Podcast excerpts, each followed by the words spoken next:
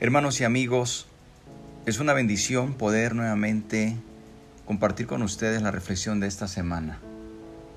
Quiero leer la palabra de Dios en la segunda carta del apóstol Pablo a Timoteo, en su capítulo 2, versículo 12. En esta ocasión vamos a ver los beneficios que puede traernos el sufrimiento. Aunque parezca raro, vamos a considerar que el sufrimiento también puede traernos algunos beneficios. Leamos lo que dice la palabra de Dios. Si sufrimos, también reinaremos con Él. Si le negaremos, Él también nos negará. Es difícil que uno vea los beneficios cuando se está soportando o se está pasando por dolor o, el sufrimiento. Es muy difícil poder ver que haya beneficios. Sin embargo, hermanos y amigos, el cristiano tiene la seguridad que Dios obra en todo para beneficio de quienes lo aman y le sirven. Así lo dice Romanos 8:28. Ahora, debemos aclarar antes que nada que no toda adversidad, que no todo sufrimiento, no toda prueba trae beneficios. Es muy bueno aclarar que no todo sufrimiento trae beneficios, repito. El sufrimiento puede traer el desastre a ciertas personas. Jesús lo ilustró en la parábola del sembrador. Él dice que al ser esparcida la semilla, una parte cayó en pedregales, que es tierra poco profunda. Luego dice en el versículo 5 y 6 de Mateo 13, parte cayó en pedregales donde no había mucha tierra y brotó pronto porque no tenía profundidad de tierra, pero salido el sol se quemó porque no tenía raíz, se secó. Notamos que la semilla brotó, pero al salir el sol se quemó y se secó porque no tenía raíz. El sol caliente representa la aflicción o las pruebas que marchitaron la planta. En este caso, los rayos del sol marchitaron la planta. Y todos sabemos que hay plantas que el sol las marchita, pero que hay otras plantas que necesariamente tienen que estar donde les dé el sol. Así es el sufrimiento, no a todos beneficia, pero tampoco a todos perjudica. Es lo que quiero que en esta semana meditemos. ¿Por qué? En este caso la parábola del sembrador dice que aquella semilla que brotó cuando salió el sol se quemó y se secó? Bueno, porque no tenía raíz. Esta tierra era poco profunda y pedregosa. Representa a aquellos que cuando viene la aflicción, ya sea leve o grave, los hace retroceder. Para aquellas personas que no tienen raíces profundas en Cristo, el sufrimiento, el dolor o la prueba, en lugar de fortalecerlos, les va a hacer retroceder. Luego agrega el Señor en el versículo 20 al 21 del capítulo 13, y el que fue sembrado en pedregales, este es el que oye la palabra y al momento la recibe con gozo, pero no tiene raíz en sí, sino que es de corta duración, pues al venir la aflicción o la persecución por causa de la palabra, luego tropieza. Nuevamente el Señor dice que cuando viene la aflicción, en este caso aquella semilla que cayó entre pedregales, y que no tiene raíz, cuando viene la aflicción o la persecución, claramente dice que se marchita. Es lo mismo nuevamente recordar que cuando pasamos por pruebas y luchas o aflicciones, si no estamos bien arraigados en Jesús, tal prueba o tal aflicción nos va a marchitar o a destruir. Esto es a veces difícil de entenderlo, pero recordemos que Jesús dijo, en el mundo tendréis aflicción, pero confiad, yo he vencido al mundo. La vida cristiana, hermanos y amigos, no se puede entender sin pruebas, no se puede entender sin momentos dolorosos, momentos de sufrimiento o de persecución. Y es, es ahí donde nosotros tenemos que entender que no hay cristianismo sin cargar su cruz. Jesús dijo, el que quiera venir en pos de mí, tome su cruz, niéguese a sí mismo y sígame. La gran bendición que tenemos es que el Señor dijo, no están solos, no están solos, yo estoy con ustedes. Los rayos del sol debemos recordar que representan esta prueba y esta persecución. Y así como el sol fortalece a la planta saludable, también el sol marchita a la planta que está débil y que está mal arraigada. Asimismo debemos recordar que la tribulación fortalece la fe verdadera, pero destruye la fe débil o falsa. Es aquí donde tiene sentido la reflexión de esta semana, donde debemos recordar que la tribulación, el beneficio que nos trae es que nos va a fortalecer en Cristo. Porque bien dice la palabra, que después de que hayamos pasado por un momento de tribulación, vamos a ser confirmados y afirmados y fortalecidos. Quiero que recordemos esta semana, hermano y amigo, que las tribulaciones y pruebas revelan la calidad o fuerza de nuestra fe. Es uno de los beneficios que podemos también ver cuando vienen las tribulaciones, el sufrimiento, el dolor o la prueba. Nos van a revelar la calidad o la fuerza de nuestra fe. Revela lo que realmente somos. Y no estoy deseando que usted pase por sufrimiento, ni estoy deseando que usted pase por momentos de persecución, pero debemos estar conscientes que vamos a enfrentar todo tipo de situaciones en nuestra vida cristiana.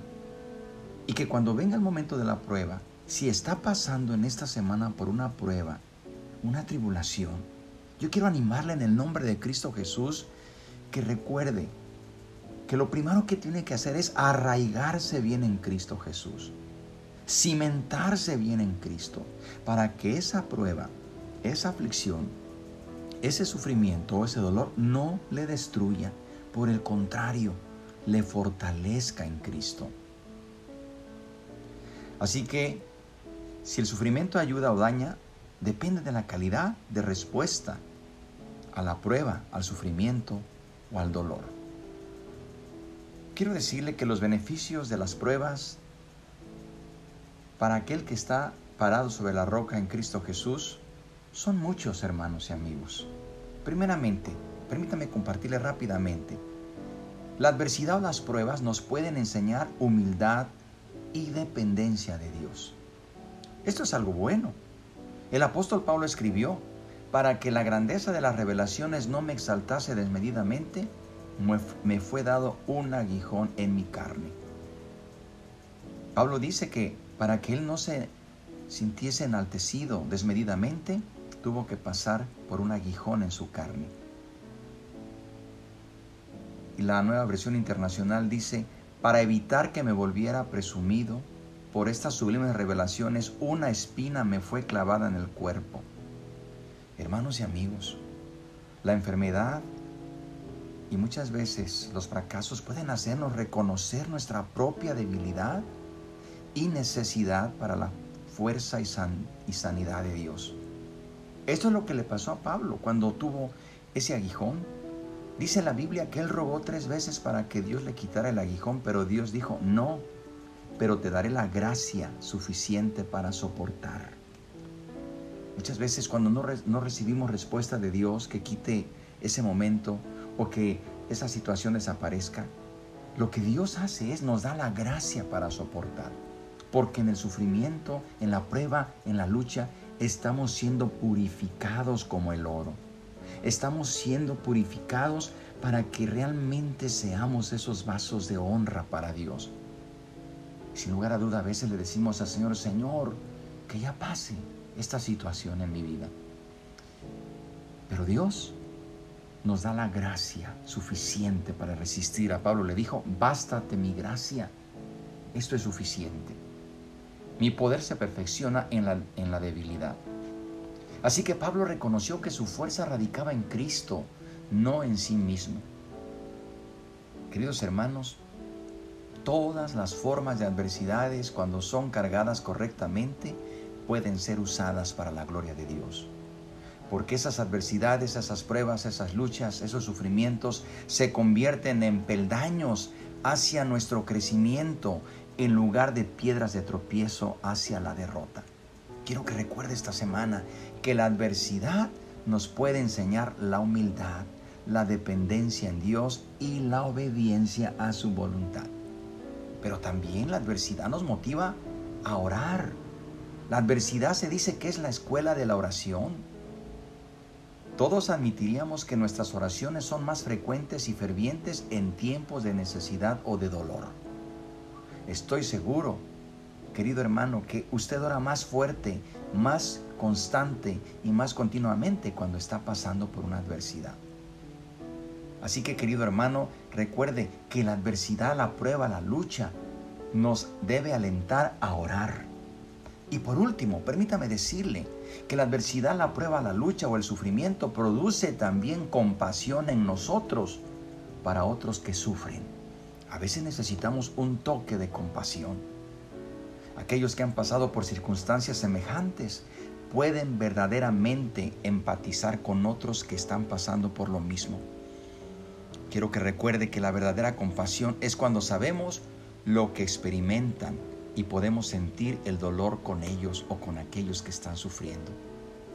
De manera que el sufrimiento, la prueba o el dolor nos ayuda a obtener esa rara virtud que es la compasión. Dios usa estos momentos para prepararnos para que podamos consolar a otros. Pablo lo dice. Bendito sea el Dios y Padre de nuestro Señor Jesucristo, Padre de misericordias y Dios de toda consolación, el cual nos consuela a todos nosotros, para que podamos también consolar a los que están en cualquier tribulación, por medio de la consolación con que nosotros somos consolados. Querido hermano y amigo, yo le quiero invitar que en este momento, si está pasando una prueba, una adversidad, si está pasando por sufrimiento o por dolor, recuerde que el Señor tiene la respuesta.